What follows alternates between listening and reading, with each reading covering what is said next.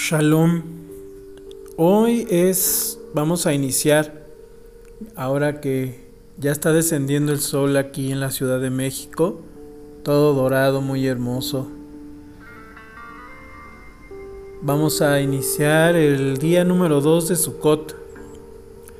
Y el día de Sukkot, este día que va a entrar, nos visita el Ruach de Yitzhak.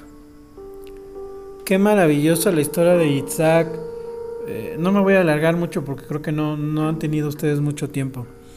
Pero pues recuerden ustedes los pasajes de cómo de cómo el Eterno llama a Abraham y le dice que va a tener un hijo y cómo ese nombre Isaac significa el que me hizo reír, Hashem me hizo reír porque recordamos ese pasaje cuando cuando Abraham y Sara pues no creían que ellos pudiesen tener hijos, ¿verdad?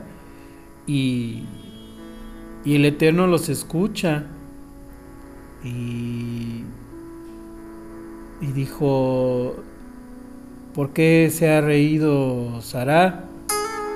Y, dice Abraham, no, no, no, no, no se rió. Y Sara dice, no, no, no, claro que sí.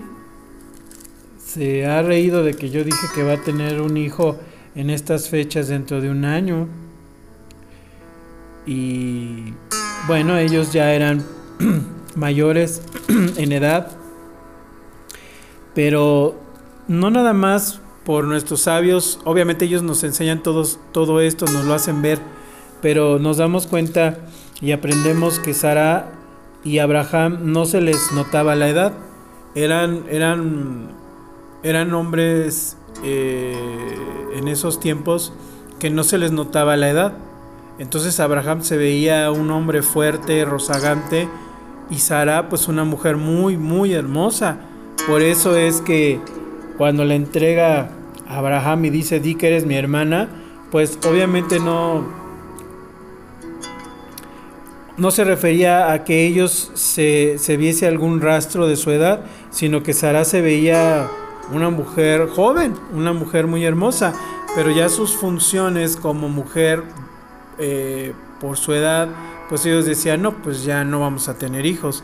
Además de que pues ella era estéril y que y con eso aprendemos que el Lava siempre nos deja algo algo que no tenemos, por así decirlo, para, para pedírselo a él pero es, es una prueba muy difícil porque por un lado no podemos dejar de no pedirlo. Y el ejemplo más grande es tener un hijo.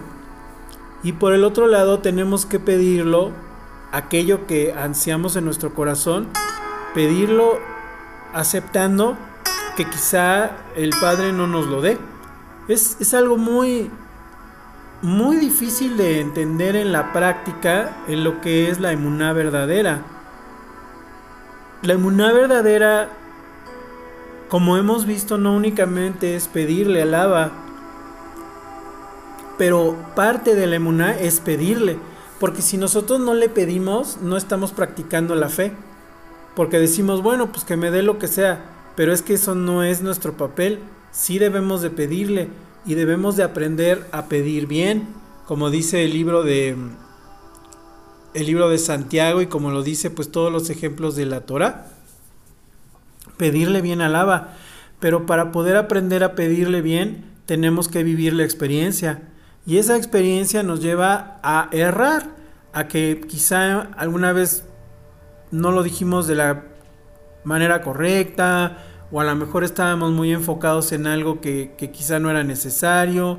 Y lo que tenemos que aprender es que no nos debemos de sentir deprimidos debemos de aceptar, debemos de dejarnos doler en ese momento, pues por esa, pues francamente esa desilusión de que nosotros esperábamos algo, algo que sentíamos que ya era muy seguro en el ABA y que resulta que no, que pues de momento no lo tenemos. Ese es el ejercicio de la verdadera emuna y la verdadera emuna surge todavía más cuando todo parece estar en contra Qué bonito este ejemplo de, de Yitzhak, de que al final fue esa alegría en este día, en este día segundo y les platico dos cositas más.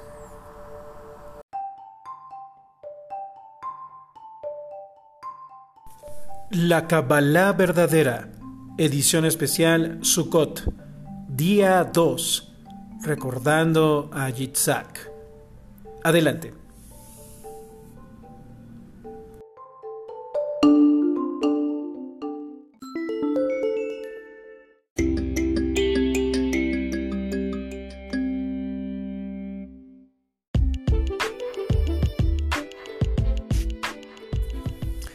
Síguenos acompañando en la Kabbalah verdadera con tu Aj Gabriel Garibayá, estudiando acerca de la profundidad de la Biblia y también de la Kabbalah correcta afianzada en la Biblia.